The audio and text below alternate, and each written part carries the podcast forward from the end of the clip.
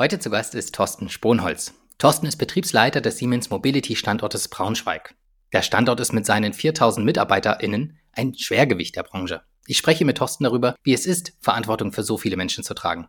Wir reden aber auch über seinen Weg bis an die Spitze und seine inzwischen 40-jährige Betriebszugehörigkeit bei Firma Siemens. Also, los geht's. Ich war nicht Einzelkämpfer, ich war immer schon irgendwie organisatorisch in, irgendwie in Teams eingebunden. Aber ich, ich weiß, heute, heute mache ich es halt anders. Ja? Heute, ja. heute versuche ich, alle irgendwo mehr ins Boot zu nehmen und mitzunehmen. Herzlich willkommen bei Heldengeschichten, der Podcast mit Learnings und wertvollen Tipps anderer Ingenieurshelden für die Beschleunigung deiner Karriere. Unser heutiger Sponsor ist die Firma Halogin. Angestellte sind durch Passwörter mitverantwortlich für die IT-Sicherheit im Unternehmen, ob sie wollen oder nicht. Der deutsche Passwortmanager Halogin übernimmt diese Arbeit, indem das Passwort durch Smartphone und Security Key ersetzt werden. Sichere Ende-zu-Ende-Verschlüsselung und höchste Datenschutzstandards bringen mehr Sicherheit für Unternehmen und sogar kostenlos für Privatanwender. Mehr Infos auf www.halogin.com. Thorsten, schön, dass du da bist. Hallo. Ja, freut mich, Thomas. Thorsten, bevor wir jetzt in die Fragen reingehen, erzähl doch nochmal unseren Zuhörerinnen und Zuhörern, wer du bist und was du machst. Ja, mein Name ist Thorsten Sponholz. Ich bin Sprecher der Betriebsleitung hier bei Mobility äh, Siemens Braunschweig. Ich mache das schon seit 15 Jahren in dieser Aufgabe. Bin gleichzeitig auch kaufmännischer Leiter des Infrastrukturgeschäftes von Siemens Mobility. Und äh, unser Standort ist ein großer Standort. Wir haben ungefähr 4000 Mitarbeitende hier. Wir beschäftigen uns mit der Bahntechnik, speziell mit der Infrastrukturausrüstung der Bahn. Das heißt, wir produzieren, entwickeln hier Systeme, die sowohl im Nahverkehr als auch im Fernverkehr des spurgebundenen Verkehrs eingesetzt werden. Ja, okay. Und 40 Jahre Siemens, das ist eine lange Zeit.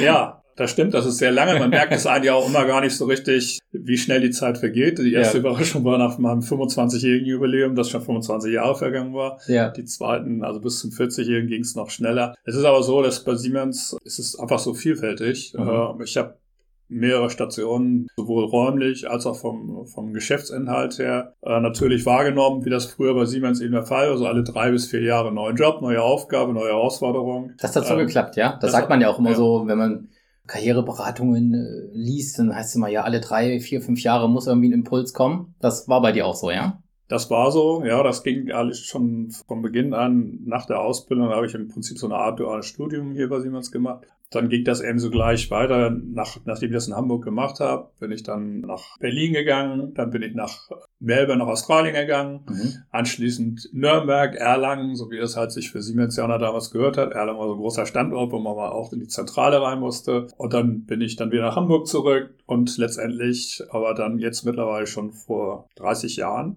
bin ich das erste Mal dann nach Braunschweig gekommen. Mhm. Und seitdem letztendlich so von der Familie und vom Umfeld her bin ich auch in Braunschweig geblieben, obwohl ich halt zum Teil eben auch an anderen Orten dann gearbeitet habe. Ja, aber das ist dann dein Zuhause geworden. Ja? Genau, ja. Okay. Und bist du jetzt in dieser ganzen Zeit, ich sag mal, gedanklich auch mal fremd gegangen, in Anführungszeichen, mit Siemens? War, hast du mal geliebäugelt?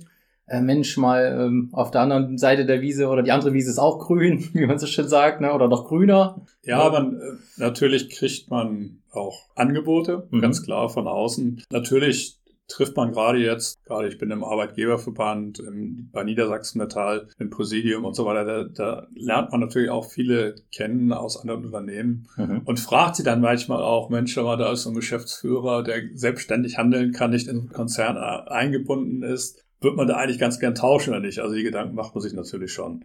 Aber auf der anderen Seite muss ich auch sagen, dieses Unternehmen, das bietet eben so viele Möglichkeiten und auch so viele Freiheiten, die man sich auch selbst in einem Konzern auch nehmen kann. Letztendlich bin ich immer zum Schluss gekommen, also irgendwie bringt es doch Spaß und äh, bleibt mal ruhig bei Siemens. Und wie gesagt, wenn irgendwo auch von meiner Seite eben auch das Gefühl war, jetzt wird es langweilig, dann hat man auch die Chance, das Unternehmen dann auch entsprechend eine andere Aufgabe zu übernehmen. Ja, das kann ich verstehen. Welche Rolle spielt denn der Standort hier, ähm, hier in Braunschweig, so im, eingebettet im Konzern oder auch in der Branche? Das ist ein sehr großer Standort. Ja, also erstmal in Braunschweig selber spielt schon eine große Rolle. Wir sind das drittgrößte Unternehmen hier in Braunschweig. Okay.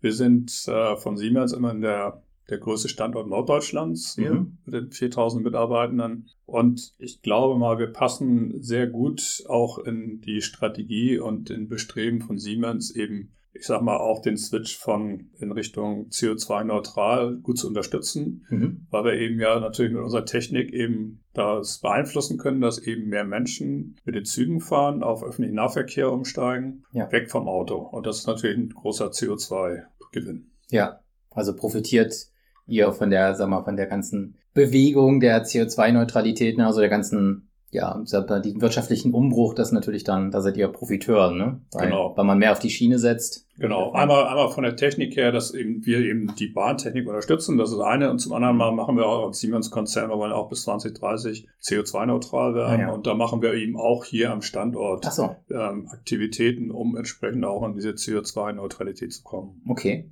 Was, was macht ihr da konkret? Also habt ihr auch hier Photovoltaik an euren Dächern hier drauf oder ähnliches? Also Photovoltaik sind wir gerade am Plan, wie wir das mhm. machen. Es ist nämlich gar nicht so einfach, äh, weil die Dächer müssen das natürlich auch entsprechend gewährleisten können. Ja. Wir haben Flachdächer, wo es eine Zeit lang das einfach gar nicht möglich war. Jetzt sind die Module immer leichter geworden und dadurch ja. geht's geht's auch und ich, die gehen wir davon aus, dass wir auch umsetzen. Aber ich sag mal, wir haben eben viele Dinge hier auch getan, wo wir, ähm, ich sag mal, einfach vom um, umgestellt haben von der Energie her. Wir haben eben viel hier in Richtung Ladestationen auch für mhm. PKWs gemacht. Wir geben auch, was eben auch ein Beitrag ist, wir geben auch den unseren Mitarbeitern Zuschüsse, wenn sie also das Deutschlandticket erwerben. Früher ja. war es das Jobticket.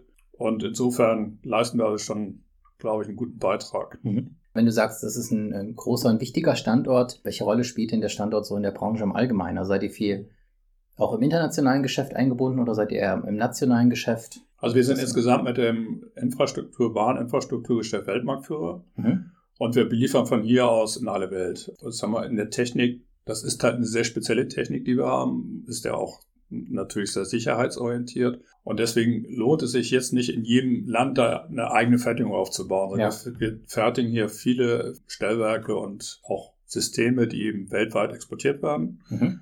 Und äh, wir haben hier auch an unserem Standort eben auch ich sag mal, wir nennen das bei uns Headquarter, Headquarter-Aktivitäten, okay. die eben auch weltweit für die Geschäfte zuständig sind. Ja. ja. also deswegen decken wir eigentlich im Prinzip von hier aus schon die ganze Welt ab, kann man sagen. Mhm. Und wir sind auch von unserer Technik her der größte weltweite Standort, also auch im Vergleich ja. zu unseren Konkurrenten. Okay. Und da konntet ihr auch ich sag mal so, im, im, Vergleich gilt ja Deutschland immer als relativ teurer Produktionsstandort, mhm. ne, was so die Lohnkosten angeht und so. Ja, auch Energiepreise und so weiter, ist ja alles nicht, nicht wenig hier in Deutschland. Da konntet ihr ja. euch ja anscheinend auch behaupten, ne, gegen vielleicht Bestrebungen zur Verlagerung oder so. Hat sich Braunschweig durchgesetzt, ja? Ja, es ist halt so, dass es eben unsere Technik eben auch wirklich speziell ist. Das heißt, was wir, was wir entwickeln, ist schon nicht so sehr Massenproduktion, sondern mhm. schon eher, ich würde mal eher sagen, so werkstattartig. Ja. Also das heißt schon sehr individuell auch auf Kunden, ähm, auf Kundenlösungen auch entsprechend fixiert. Und dadurch hat man nicht diese großen Mengen, sondern mhm. braucht mehr, muss mehr engineeren. Und, ja. und da haben wir natürlich eben einen großen Know-how-Vorteil nach wie vor in Deutschland. Das muss man ja. schon sagen. Wir sind also in der, in der Beziehung sind wir glaube ich, schon wesentlich besser als, ja. als viele andere Konkurrenten woanders. Natürlich ist es so, dass wir Kostendruck auch haben. Das ist mhm. klar. Ähm, die Chinesen drängen auf den Weltmarkt, gerade in unserer Technik auch. Und wir müssen uns da natürlich auch, wir können nicht immer sagen, jetzt machen wir immer alles in Deutschland, sondern wir prüfen einfach, wo wir auch Wertschöpfungsschritte dann auch lokalisieren müssen. Mhm. Das ist zum einen, das ist der Grund, weil der Kunde das häufig auch fordert. Ja. Das sind meist öffentliche Gelder, die Klar. eben investiert werden in die Eisenbahn und dann möchte der jeweilige Staat natürlich auch, dass da auch ein gewisser Teil von Wertschöpfung auch, ja. auch vor Ort passiert. Aber wir gucken natürlich auch, dass wir insbesondere bei Projektierung, Engineering, vielleicht bei wiederholbarer Tätigkeit mhm. eben auch, wir sagen, dass in Lead-Cost-Länder auch reingehen. Also ähm, mhm. zum Beispiel Südosteuropa und ja. so weiter wo wir dann auch versuchen, Wertschöpfung dort aufzubauen. Ja. ja denn wir brauchen letztendlich, braucht man irgendwie einen Mix. Also ja. nur mit den deutschen Stundensätzen, sage ich mal, kommt man eben auf dem Weltgeschäft auch nicht zurecht, sondern man muss dann einen Mix aus, aus vielleicht lokalen Stundensätzen, die deutlich niedriger sind und, und mhm. unserem hohen Stundensätzen dann irgendwie hinkriegen. Und das gelingt da eigentlich ganz gut. Ja. Und da ist der Vorteil eben auch der, so habe ich es jetzt verstanden, der relativ große Anteil der Entwicklungsleistung, was in den Produkten steckt, in genau. Kombination mit den relativ kleinen Seriengrößen, also kleinen mhm. Stückzahlen. Genau. Und dann hat man ja den Vorteil, dass man hier das Know-how halt sitzen hat, ja. Genau. Okay. Mhm. Thorsten, du hast es ja geschafft jetzt ähm, in deiner Laufbahn bei Siemens bis nach ganz oben zu kommen, kann man ja so sagen. Zumindest hier am Standort. Ich bin jetzt gerade mit dem Fahrstuhl hier in die achte Etage gefahren. Das war der höchste Knopf, den, okay. man, da, den man da drücken konnte. Ja. Das ist ja meistens ein Zeichen dafür, dass man oben angekommen ist. Und du hast okay. jetzt hier die Betriebsleitung, 4000 Leute unter dir. Wie hast du es denn geschafft? Ja, das, ich meine, das wollten viele andere auch. Es sind viele andere tausend Leute, die auch gern mehr Verantwortung übernehmen wollen. Ja. Du bist aber der, der hier oben sitzt. Wie ist das gelungen?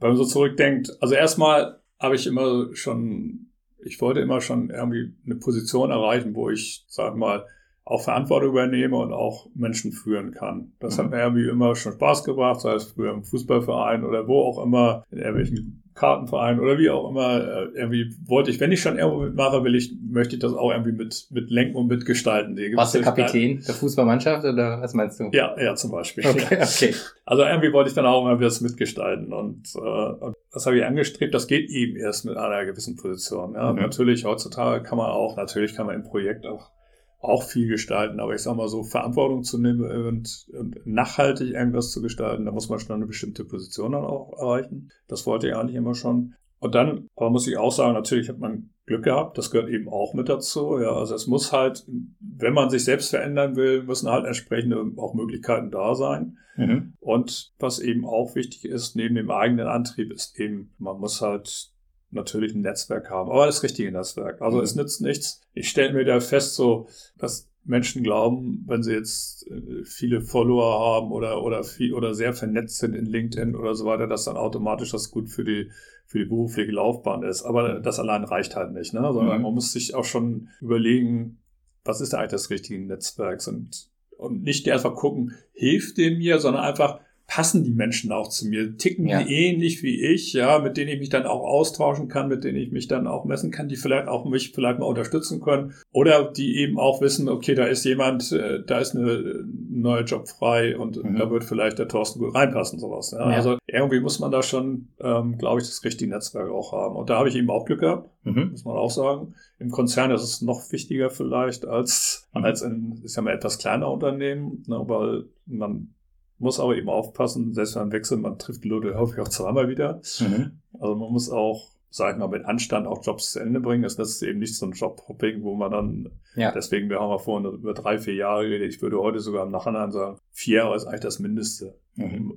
was eigentlich sinnvoll ist, um so eine Tätigkeit zu führen, weil man dann eben auch vernünftig was bewirken kann und auch wieder was Vernünftiges da lassen kann und nicht nur ja. ein Jahr sagt, was alles besser ginge, im zweiten Jahr Dinge anstößt und dann schnell weg ist. Äh, das gibt's, gab's früher auch, aber das heute, äh, glaube ich, muss man da schon auch wenn es vielen jungen Leuten schwerfällt, die natürlich möglichst schnell immer irgendwie was anderes machen wollen, aber ich glaube, so ein bisschen in Richtung mhm. Nachhaltigkeit muss man auch denken. Und deswegen, um mal zurückzukommen darauf, also ich finde es auch wichtig, äh, dass man dann, wenn man irgendeine Station verlässt, dass man eben dann auch versucht, mit dem man da sich gut verstanden hat, das weiter auch Kontakt zu pflegen, weil wie gesagt, man, man trifft Leute immer wieder erstaunlicherweise und, und, und wundert sich dann auch. Und das ist dann aber auch wieder schön, ja, weil man ein gutes Verhältnis hat und dann plötzlich merkt, an einer anderen Stelle trifft man dann die Kolleginnen oder Kollegen dann wieder, das dann hilft dann auf jeden Fall. Klar, das hast du gesagt, so als Erfolgsgeheimnis, ein innerer Antrieb, gute Arbeit leisten, ne, die Dinge ja, zu Ende klar, bringen ja. und auch das Netzwerk. Wie gelingt es dir denn, dass die Kontakte dann vielleicht auch zu pflegen, ne? weil es ist ja dann wichtig, nicht nur Leute zu kennen, ja. sondern auch in gewisser Weise in deren Gunst zu stehen, ne? sodass mhm. sie sich auch für dich einsetzen, dass sie dir helfen, dich supporten. Steckst du da viel Arbeit rein in die Pflege deines Netzwerks und wie genau wie machst du das? Ja, also man muss sich auch das, genau, man muss sich die Zeit dann eben auch nehmen. Ne? Wenn mhm. ich zum Beispiel an einer Standorten bin, mit einer Dienstreise versuche ich halt das irgendwie zu verbinden, Ex-Kollegen dann auch mal vorbeizugehen. Ja? Ich habe ja. aber auch genauso umgekehrt Kollegen, mit die immer im Norden sind, rufen die an und sagen, hast du mal Zeit, können wir mal Mittagessen oder Abendessen? Ne? Und dann ja. muss man eben auch, sagen wir, schon auch die Zeit haben, weil sonst geht das dann irgendwie verloren, ne? Man, ja. wenn man sich nicht äh, sieht. Also das heißt Zeit. Und ich sage, man muss auch Interesse haben. Also ich finde das auch immer interessant, wie entwickeln sich andere Menschen auch weiter. Wenn man sie so dann nach ein oder zwei Jahren erstmal so wieder sieht, ja. so dann zu beobachten, okay, was, was es denn gleich gibt, wie meistens die Menschen von der Persönlichkeit ändern sich nicht, aber so der Erfahrungshorizont, der wird schon weiter und plötzlich merkt man, oh, da hat jemand eben auch eine, schon eine andere Perspektive auf bestimmte Themen. Ja. Und das finde ich auch interessant. Das, ich glaube, vielleicht ist das auch so ein bisschen Neugier an den Menschen, die man mhm. auch haben muss. Ne? Ja. Also, denn einfach, ich sage, nur, nur ein zweckgebundenes, um jetzt ein Netzwerk, nur ein Netzwerk zu haben, ja. zweckgebunden und sagen, oh, vielleicht hilft mir das mal. Das geht nicht. Man muss ja, ja auch, wie du sagst, man muss das irgendwie mit Inhalt füllen. Ja. ja. Und äh, das ist jetzt nicht so, also es ist nicht so, dass ich jetzt in meiner Freizeit unbedingt viel Kontakt mit denen habe, mit denen ich sonst beruflich Kontakt habe. Ne? Sondern mhm. das ist dann wieder was anderes. Ne? Ja. Dann ist das ein anderer Kreis, das möchte ich auch gar nicht, ne? weil sonst dreht sich ja alles irgendwie nur noch um die Arbeit. Beruf und ja. Arbeit. Ja? Also, aber wie gesagt, ein Teil der Freizeit gehört auch schon mit dazu. Und da steckst du bewusst Energie rein und ehrliches Interesse an den anderen zeigen, ja, ist genau. sowas, was dir, was genau. dir wichtig ist, ja. Hm. Wahrscheinlich setzt du dich ja dann auch für andere ein, ne? In gleicher Weise ist ja immer so ein Geben und Nehmen. Und ich habe für mich so erkannt, dass auch, wenn man anderen etwas gibt, ohne die Erwartungshaltung mhm. dafür eine Gegenleistung zu bekommen, genau. dann ist das ja meistens eine, eine gute Grundeinstellung. Aber früher oder später, man weiß es ja nicht, ne? wie du schon sagst, man trifft die Leute vielleicht in drei Jahren, vielleicht in fünf Jahren, vielleicht dauert es zehn Jahre. Ja. Ne, aber es kann immer wieder sein, dass Leute dann auch sich daran erinnern und dass das irgendwann dann doch zurückkommt, ne? Und dass, ich, dass es gut war, vor zehn Jahren vielleicht mal einem geholfen zu haben, ne? Genau, genau ja. so ist das, ja. Ja, spannend. Jetzt hast du ähm, mit deinen 40 Jahren hier bei Siemens ja einiges erreicht, bist hier bis nach ganz oben gekommen, wie eben schon thematisiert. Du hast ja wahrscheinlich aber auch Dinge falsch gemacht. Es kann ja nicht mhm. mal das glatt laufen. Glaube ich dir zumindest nicht. Und muss ja auch mal. Würde ich auch nie behaupten. muss ja bestimmt auch ja. Fehler gegeben haben. Na klar. Ist dir dabei was in Erinnerung geblieben, wo du sagst, boah, das, ja, das war schon ein Fehler? Und was hast du vielleicht daraus mitnehmen können für dich? So einen kapitalen Fehler, wo ich sage, also das, das sollte dir auf keinen Fall wieder passieren. Also da, müsst, da tue ich mich schwer. Also, mhm. sondern es sind ja eher mehr so die kleinen Fehler, die man, die man hat ja. und die man auch erkennen muss. Und ich sag mal, wenn ich so einfach auf die 40 Jahre zurückblicke, dann gibt es für mich immer zwei Sachen, die ich vielleicht hätte, wenn ich, also mit meinem Wissen heute, die ich hätte ja. anders machen können. Also das erste Mal ist so ein bisschen dieses Thema delegieren und andere aus dem Team mit einbeziehen in mhm. Entscheidungen. Es ist einfach so zum Anfang, wie gesagt, ich wollte, ich habe bestimmte Ziele gehabt und habe auch natürlich dann versucht, viel auch selbst zu machen und habe eigentlich im Nachhinein eigentlich viele Dinge zu häufig auch alleine gemacht. Also ohne ja. jetzt ein Team tatsächlich einzubeziehen oder mein Team auch einzubeziehen ich war nicht Einzelkämpfer, ich war immer schon irgendwie organisatorisch in, irgendwie in Teams eingebunden. Aber ich, ich weiß, heute, heute mache ich es halt anders. Ja, heute, ja. heute versuche ich, alle irgendwo mehr ins Boot zu nehmen und mitzunehmen. Das ist mir, oder ich glaube, dass es, wenn man jung ist, fällt das noch schwerer, weil man natürlich mhm. irgendwie mehr mit sich selbst und wie bringe ich mich ein und wie werde ich auch sichtbar in so einem Unternehmen, ja. natürlich mehr beschäftigt ist, als vielleicht jetzt irgendwie schon an Teams zu, das zu delegieren oder ja. eben auch schon Netz Netzwerke aufzubauen. Ja. Das eine Thema. Also ich äh, würde jedem raten, heute bei allem eigenen Antrieb und eigenem Ehrgeiz trotzdem zu versuchen, wenn man Dinge verändern will, das mehr noch im Team zu machen und nicht zu selbst bei sich selbst nur anzufangen. Mhm. Ne? Das, das hilft auch. Erstmal wird es einfach dann nachhaltiger, was unterstützt hat, wenn andere das mehr unterstützen. Und man, ich weiß halt einige Themen, ich war dann auch so, ich bin dann auch dreimal in die Wand gelaufen und habe es dann vierte Mal doch irgendwie dann versucht und erreicht dann vielleicht sogar. Ah, ja, okay. Aber ähm, vielleicht hätte ich mir das dreimal in die Wand laufen auch sparen können, wenn ich das ein bisschen cleverer irgendwie vorher schon so arrangiert hätte im Team oder da ja. schon mal Vorgespräche führen oder wie auch immer. Ja, also das, ja. Äh, da muss man, also wie gesagt, nehmt andere mit, also wenn, wenn du was vorhast, dann machst nicht alles alleine selbst. Ja, ja okay. Ja. Das zweite Thema ist, was ich eigentlich in den letzten Jahren jetzt seit Corona auch noch stärker gemerkt habe, guck, guck noch mehr drauf, wie es dein, wie es deinem Team, auch deinen Mitarbeitenden direkt geht. Mhm. Ähm, sind die vielleicht überfordert? Ähm, ich hab, war auch in manchen Dingen nicht konsequent genug, muss ich sagen, wenn ich so zurückblicke. Ich, wo man irgendwie so manchmal merkt, also diese Aufgabe, dieses Projekt, das ist irgendwie für, für den oder für diejenige nichts. Das, das packt er nicht, aber du versuchst mal und immer dann, man versucht es nochmal und nochmal und nochmal und weiß eigentlich im, Bauch sagt schon, hey, das funktioniert nicht. Mhm. Und, und da würde ich heute oder bin ich heute auch konsequenter, weil ich nämlich dann sehr häufig festgestellt habe, wenn man dann tatsächlich die Aufgabe auch verändert, dann kommt der Mitarbeitende irgendwann auch und sagt, das war eigentlich gut so. Ich im Nachhinein, ja, ich war auch völlig überfordert und ich habe privat große Probleme gehabt, weil ich mich zu, weil der Job mich zu sehr aufgerieben hat und so weiter und so fort. Ja. Das heißt, so das Team oder die Mitarbeitenden, das, denen fällt natürlich auch schwer, mal zu kommunizieren, wenn sie vielleicht irgendwie überfordert sind oder irgendwas ja. nicht, nicht schaffen. Und deswegen würde ich eher, also heute bin ich eher so, dass ich dann eben das direkt auch anspreche und sage, also ist das denn wirklich das, ja. was du dir so vorgestellt hast? Kannst du damit wirklich gut umgehen? Mhm. Und, und nicht einfach äh, die Hoffnung zu haben, ach, es wird schon irgendwie besser werden und man unterstützt mit Coaching und mit Mentoring und was weiß ich. Und dann wird das irgendwann klappen. Aber irgendwo, wenn es, ja, da, da gucke ich halt heute, ich sag mal, einfach sensitiver hin. Ja. ja. Ja, das kann ich gut nachvollziehen, ne? weil wenn man sich selbst überlastet fühlt, das dem eigenen Vorgesetzten gegenüber einzugestehen, das machen ja eher wenige. Ne? Das mhm. ist, erfordert schon eine gewisse Überwindung, ne? weil das halt so eine gewisse Kapitulation ist, ne? dass ja. man, und viele haben ja trotzdem noch Ambitionen und haben dann Angst, sich damit vielleicht auch die Zukunft zu verbauen. Und dann ist es ja an der Führungskraft, das zu erkennen und einzulenken, mhm. ne? um auch genau. den Mitarbeiter, die Mitarbeiterin zu schützen ne? und dann genau. ja. vor, vor Burnout und Überlastung halt zu bewahren. Okay, ja, aber ein guter Punkt, habe ich so noch nicht nicht gesehen, aber natürlich, ja. Kann ich gut verstehen, dass das so ein Learning ist. Und das andere mhm. war Delegieren. Und Loslassen lernen, habe ich jetzt so verstanden, ja. Also genau, also dieses, und andere mit ins Boot nehmen. Ne? Ja, also, andere mitnehmen, ja, genau. weil man gemeinsam mehr erreicht. Genau. Okay, ja, sehr schön. Gut, ähm, jetzt hast du ja 4000 Mitarbeiter hier, das ist eine ganze Menge. Worauf kommt es denn jetzt speziell bei so einer Standortleitung deiner Meinung nach an, Thorsten? Und ja, wie trefft ihr vielleicht auch Entscheidungen, wenn du so viele Menschen hier steuerst? Also erstmal, ich steuere natürlich nicht direkt alle, alle 4000. Ne? klar. Also das, ist, das ist klar, man, hier gibt es genauso Abteilungen und, und, und, und Hierarchien und auch Organisationen, die mir nicht, sagen wir, direkt jetzt äh, reporten. Ja. Außerdem sind wir in der, in der Betriebsleiter mit drei, also neben mir als Sprecher in der Betriebsleiter gibt es halt hier noch den Werksleiter und den Personalleiter, die eben, wir sind ein Dreier-Team, die das, mhm. den Standort führen und Standort leiten.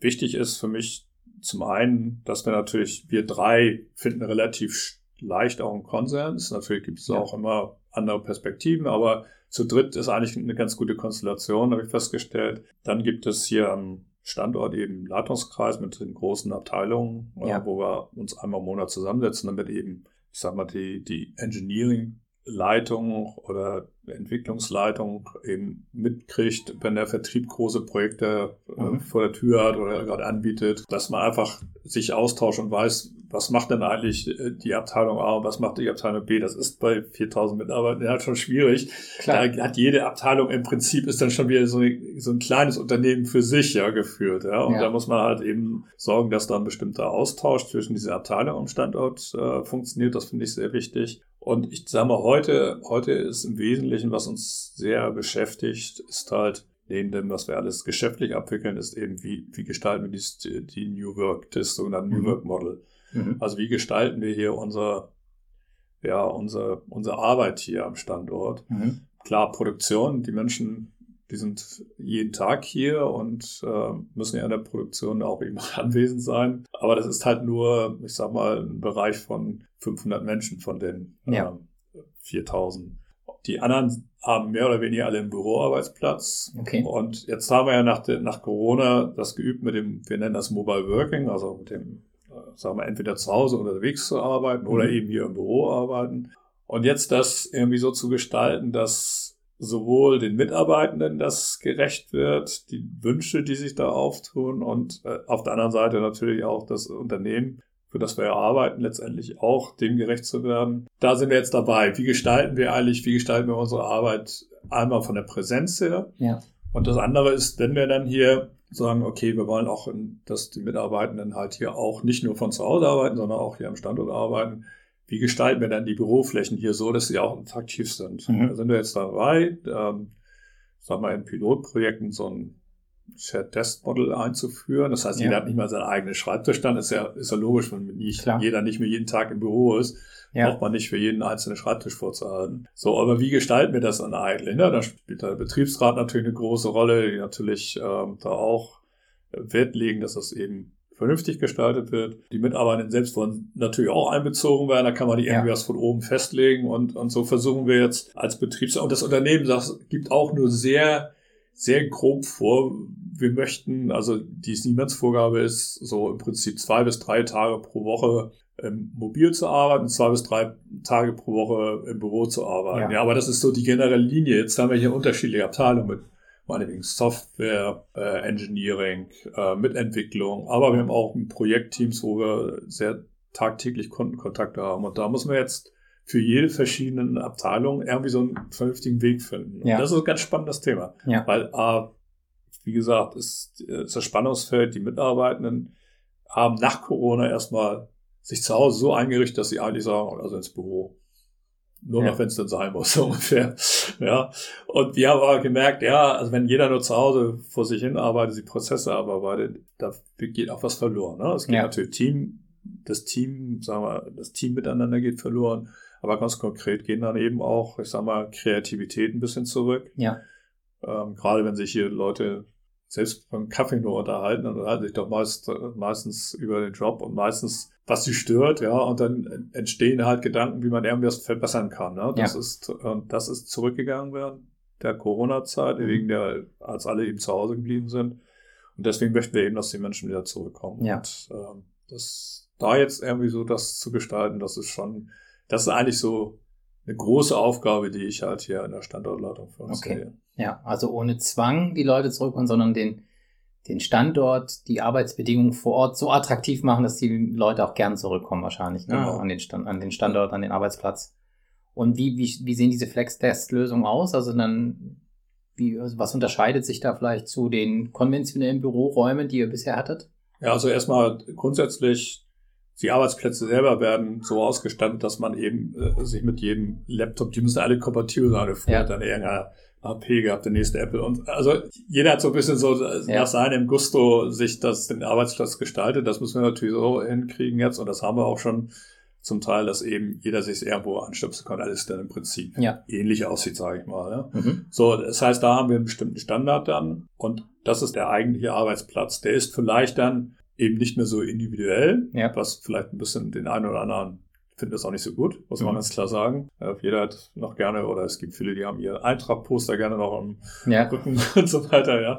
Ähm, daran muss man sich halt gewöhnen, dass das dann nicht mehr so geht. Auf der anderen Seite, was eben toll ist, wir haben eben bestimmte Teamräumlichkeiten jetzt eingerichtet, wo es einfach schön ist, einfach mal hinzugehen, sich mit Kollegen auszutauschen. Da stehen da eben Parkcouches, sind da Kaffeebars und all, all sowas, wo man einfach sagt, wo man sich da wohlfühlt und gerne hingeht und einfach ja. mit Kollegen gerne, äh, sag mal, eher ungezwungen zusammensitzt. Und das ist eigentlich das, was, äh, was neu ist in der Bürolandschaft. Mhm. Okay. Ja, da können auch wahrscheinlich einfacher und ungezwungener Teams äh, sich neu zusammenstellen und auch zusammensitzen dann, ne, die vielleicht gerade in einem Projekt zusammenarbeiten und vielleicht genau. ein Vierteljahr später sind das andere Kollegen, ne, die dann vielleicht den, den näheren Austausch zueinander suchen. Ne? Genau, ja, oder auch eben abteilungsübergreifend, ja, ja. Also dass genau. eben nicht mehr nicht mehr jede, ich sag mal, wie es halt äh, nicht jeder in seinem Silo. Jeder, genau, jeder sein Silo und damit jeder sein eigenes Besprechungszimmer, ja, und da ist es dann mein Zimmer, ja, sondern äh, das ist dann auch entsprechend, dann geht man dahin, wo es frei ist und da und tauscht ja. sich automatisch dann eben auch mit einem breiteren, ähm, ja, breiteren Horizont dann auch aus. Ne? Ja. Thorsten, ich stelle mir vor, dass dein, aufgrund deiner Position, dein Arbeitstag wahrscheinlich ja relativ lang ist und die Liste von Aufgaben wahrscheinlich größer als die verfügbare Zeit. Also wahrscheinlich könntest du immer mehr machen, als der Tag hergibt. Ne? Wie organisierst du dich denn? Wie hast du es denn geschafft, dann trotzdem die wichtigen Dinge ja zu schaffen und trotzdem den Laden hier am Laufen zu halten? So Tricks zur Organisation für dich? Oder was sind so deine Learnings der letzten 40 Jahre dazu? Was sich echt geändert hat, das muss man, muss man sagen, ist, dass auch von den Chefs nicht mehr erwartet wird, dass sie von morgens früh bis abends, also morgens möglichst als Erste kommen und, und abends als Letzte gehen. Das fand ich immer schon nicht gut, weil ich sag mal, irgendwo ist auch, sag mal, das Leistungsniveau, du kannst nicht, kannst nicht jeden Tag zehn Stunden Vollgas geben. Ja. Das, das geht einfach nicht. Also es geht eine Zeit lang, aber irgendwann kommt dann auch eine Schöpfungsphase. Ich war nie ein Freund davon, tatsächlich irgendwie feste Arbeitszeiten irgendwie so zu schaffen. Und wir haben auch Vertrauensarbeitszeit. Mhm. Und ich muss ehrlich sagen, ich nehme auch die Freiheit, wenn ich, ah, ich habe durch, dass ich jetzt hier in der Betriebsleitung bin, eben vieles auch an Abendveranstaltungen, wo ich dann auch Siemens Mobility hier am Standort vertreten muss, sei es Runden mit dem Bürgermeister, wo er Industrie anlädt, mhm. ähm, sei es, im, wie gesagt, im Arbeitgeberverband bin ich Vorstand, Niedersachsen Metall im Präsidium. Das sind alles abends, Abendsveranstaltungen. Ähm, dann nehme ich mir auch mal die Freiheit, wenn ich das irgendwie auch so vereinbaren kann, dass ich dann auch mal früh um 14 Uhr auch mal, auch mal gehe. Ja, also das, äh, das die Freiheit muss, muss man sich auch nehmen können. Man ist ja immer trotzdem erreichbar, ja. Also ja, ja, gerade jetzt von zu Hause ist es dann auch kein Thema. Ähm, also deswegen, ich sag mal, ich würde generell erstmal sagen, es ist nicht mein Bestreben, hier als Erster zu kommen und als Letzter zu gehen.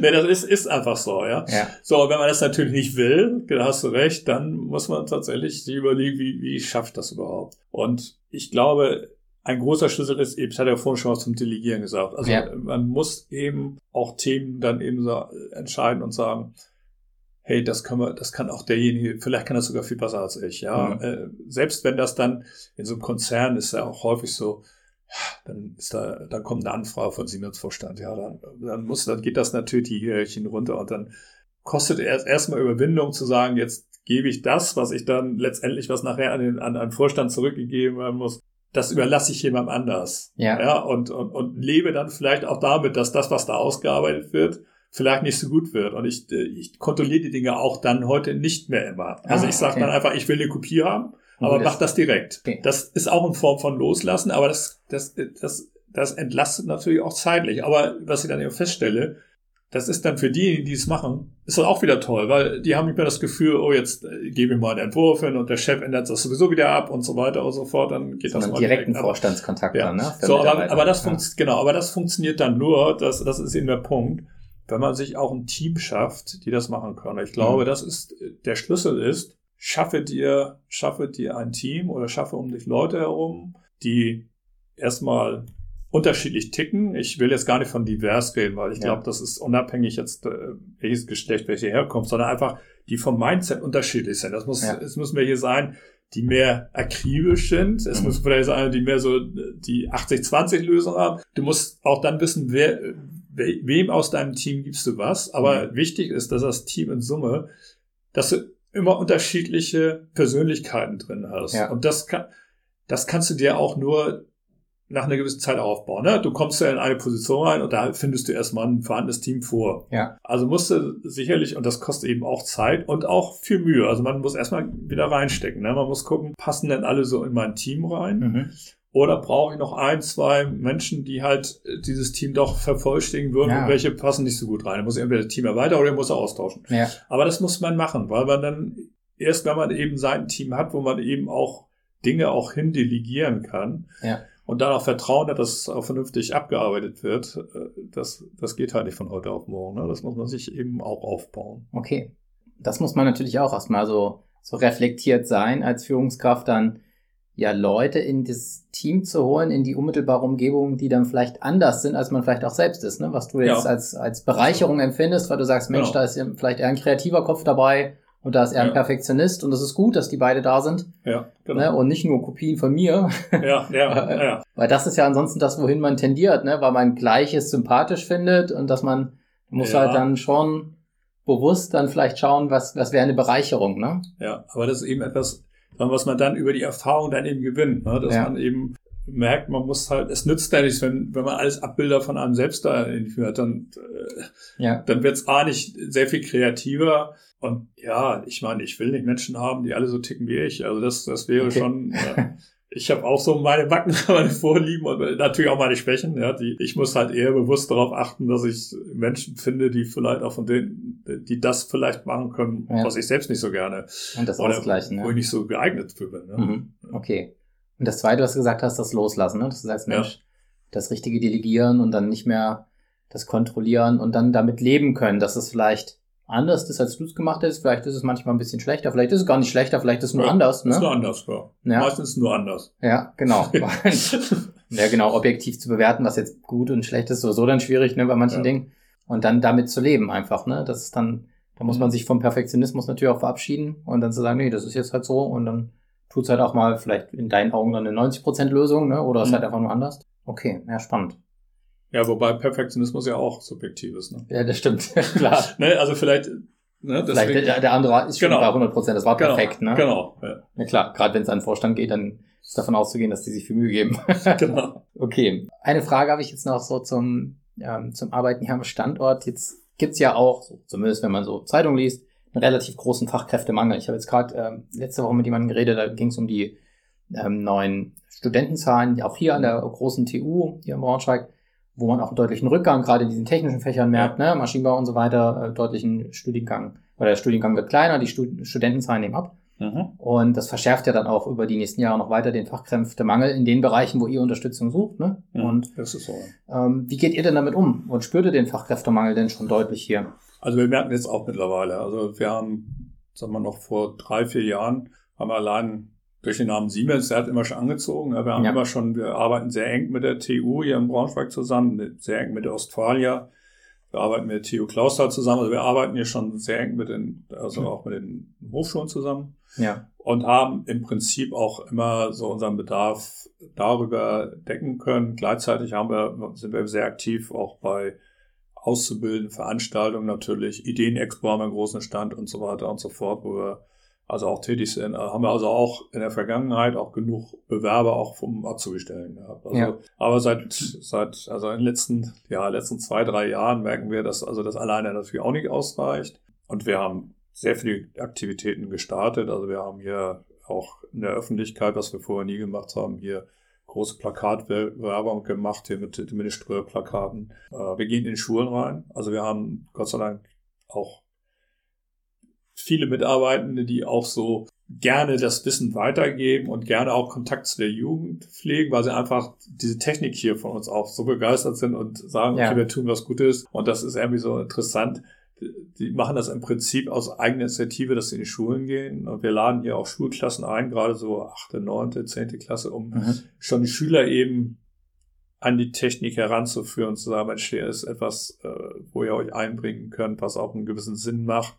Ähm, und, wir, und wir suchen händeringend Leute. Also wir werden da schon sehr aktiv und sind sehr aktiv und wir werden das auch weiter, weiter verstärken, mhm. äh, weil wir, ich meine, jetzt wird relativ viel in die Bahntechnik auch in Deutschland investiert. Also das waren, früher waren es, äh, ich sage mal, auch schon Milliarden, die da reingegangen sind, aber letztendlich wurde immer mehr in den Straßenverkehr investiert. Jetzt switcht man doch aufgrund der CO2-Thematik halt um und äh, finanziert mehr Investitionen in den, schienengebundenen Verkehr.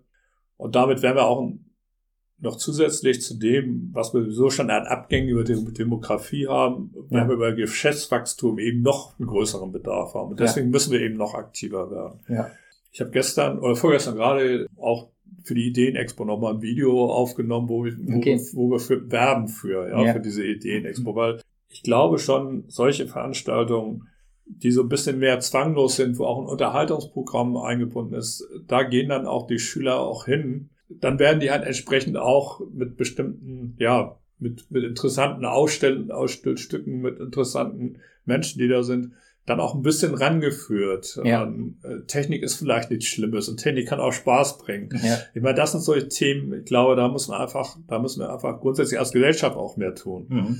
Ja, dass man, ich meine, heute ist es ist schon anders heute. Ne? Heute, die jungen Leute ticken anders. Mhm. Und ich glaube so, wir sind ja viel heute Anwender. Ne? Also letztendlich Anwender von IT ist jeder im Prinzip, ja, Klar. jeder über Smartphone. Aber man muss halt das Interesse wecken, wie komme ich denn da hin, um da anwenden zu können? Ich meine, ja. das brauche ich äh, dir als Ingenieur nicht zu sagen. Ne? Ja. Also das ist halt auch interessant, aber die, aber die jungen Leute dahin zu führen, dafür auch Interesse zu haben, das mhm. ist, glaube ich, eine große Aufgabe, die wir insgesamt haben. Okay, ja. Also ich verstehe, ihr habt halt, ihr merkt das auch, dass mhm. es Fachkräftemangel gibt und es verschärft sich eher noch durch den Rückgang an, an interessierten jungen Leuten, die sich bewerben, bei zeitgleichen steigenden Auftragsvolumen und damit genau wahrscheinlich noch größer werden der Belegschaft hier am Standort, ne? Genau. Ja. Okay. Ja. Gut, Thorsten, es war ein super spannendes Gespräch und äh, Zeit ging schnell rum. Eine Abschlussfrage hätte ich noch an dich. Mhm. Ja, jetzt hören uns ja bestimmt einige zu, die noch nicht da sind, wo du bist. Ganz hier in so einer Betriebsleitung vor so vielen Menschen Verantwortung zu übernehmen. Ähm, was würdest du denn jüngeren Menschen als Rat mitgeben, die jetzt uns zuhören und die ja auch Karriereambitionen haben und vielleicht auch erfolgreich sein wollen, so wie du? Ja gut, also ich sag mal, ich hatte gesagt, man muss schon in einen Antrieb auch haben. Ne? Man mhm. muss irgendwie schon auch, auch äh, was erreichen wollen. Und dann aber wirklich, das ist ganz wichtig, macht nur das, was ihr auch wirklich wollt und wo ihr dran auch Spaß habt. Also mhm. ich weiß gar nicht, wie viel Gespräche mit Personalabteilungen geführt haben, die mir gesagt haben, und der nächste Schritt, der müsste unbedingt das sein, und der nächste Schritt muss das sein, und auf jeden Fall muss eine Buchhaltung und Rechnungswesen dabei sein und so weiter für Kaufleute. Also mir das angehört und letztendlich habe ich auch gesagt, nee, es gibt halt Themen, die möchte ich einfach nicht machen. Die mache ich auch nicht, weil man es machen muss. Äh, ja. Früher war auch so ein Thema Revision. Du musst unbedingt mal so zwei, drei Jahre in so eine Revision gehen, um ein bisschen breiter zu werden, um anders kennenzulernen. Das ist dann der Sprungbrett. Ja, ja da habe ich mal als Gastrevision ein paar Mal mitgemacht, habe dann aber festgestellt, natürlich ist es interessant, woanders mal reinzugucken und daraus zu lernen. Aber so nur ist halt auch nichts. Das, äh, und selbst wenn das noch, das, wird, äh, das sind dann nur zwei oder drei Jahre, aber die zwei, drei Jahre, die müssen ja auch, sind ja auch Leben und sollen auch Spaß bringen. Ja, ja klar. Äh, einfach nur Investment, irgendwas zu tun, um jetzt den nächsten Schritt zu bereiten, der dann sowieso vielleicht anders ist. Ja, das ja. garantiert man auch nicht. Also ich wirklich, für mich ein wichtig, wichtiges Thema für alle. Macht nur das, was euch wirklich reizt und äh, was auch Spaß bringt. Und dann gibt's eins, ja, geht auch mal ein Risiko ein, mhm. trotzdem. Mhm. Also okay ähm, natürlich, hat ja gesagt, was Spaß bringt, das macht man dann gerne, ja. Aber es gibt natürlich auch mal Herausforderungen, da weiß man gar nicht so richtig, was auf einen zukommt. Ja. Und da muss man auch mal, auch mal ein gewisses, einfach mal eben einfach mal probieren auch, mhm. ne? Also nicht, wenn man sowieso keine Lust dazu hat, dann zu machen, also das wäre wär meine Botschaft aus Nummer eins, nicht etwas machen, wo man eigentlich keine Lust zu hat und nur wegen der Karriere will. Aber es gibt mhm. halt viele Themen, die kann man ja nicht so richtig einschätzen, ne? Da ja. kommt was, oh, vielleicht an einem Ort oder mit, mit einem ganz anderen Team oder eine ganz andere Funktion und so weiter und ja. so fort. Man denkt, oh, raus aus der Wohlfühlzone. Hm. Das ist ja, ja ähm, es gibt ja viele Gründe, die nicht zu verlassen. Ja, man hat gerade eine tolle Aufgabe, man hat ein tolles Team, man hat einen tollen Chef und so weiter ja. und so fort. Und warum soll man dann eigentlich wirklich was anderes machen? Aber so ein bisschen Risikobereitschaft muss man, glaube ich, haben, weil sonst, sonst, sonst passiert nämlich Folgendes aus meiner Erfahrung, in so einem Konzern ist es zumindest so, wenn man sich am wohlsten fühlt und alles schön ist, dann ändert sich sowieso irgendwas, weil entweder der Chef wechselt, ja. die Abteilung wechselt, es gibt eine neue Organisation oder wie auch immer. Es, äh, ja. Plötzlich ist sowieso dann das nicht mehr so, wie es früher war. Ne? Mhm. Also deswegen, selbst wenn man sich wohlfühlt, guckt, wo es andere Möglichkeiten gibt und seid dann eben offen, probiert mal was. Heutzutage ist es ja auch kein, kein Problem mehr. Das ist ja auch schön, das hat sich auch geändert. Mhm wenn ich irgendwo sage, okay, ich versuche halt was und merke nach einem Jahr, das ist, oder nach einem Jahr, das ist es dann doch nicht. Ja. ja man kann dann wieder sagen, okay, es gibt immer einen Schritt wieder da raus oder zurück. Man kann es immer wieder korrigieren. Ja. Ne? Das ist zwar auch dann anstrengend und die Umgebung findet das natürlich auch nicht gut erstmal und so weiter. Aber dadurch, dass eben, ich sag mal, für, für gute Leute letztendlich immer irgendwo Bedarf ist, ist kann das Risiko auch überschaubar. Ja, genau. Okay. Also Ehrgeiz ist wichtig und dann folge aber deiner Leidenschaft, dem, was dir Spaß macht ja. und bring auch den Mut mit, ne, vielleicht ins Unbekannte zu gehen, Risiken genau. einzugehen. Weil wenn du gut bist, kann viel schief gehen. Gut zusammengefasst. Ja. gut, Thorsten, vielen lieben Dank für das Gespräch. Super, dass du eingeschaltet hast und bis jetzt dabei warst. Wenn du etwas für dich mitnehmen konntest, dann klick doch gleich auf Abonnieren, damit du keine Folge mehr verpasst. Empfehle den Podcast auch gern deinen Freunden und Kollegen weiter. Noch mehr Tipps für deine Karriere findest du übrigens auf meiner Webseite www.ingenieurshelden.de. Schau gerne mal vorbei. Bis zum nächsten Mal, dein Thomas.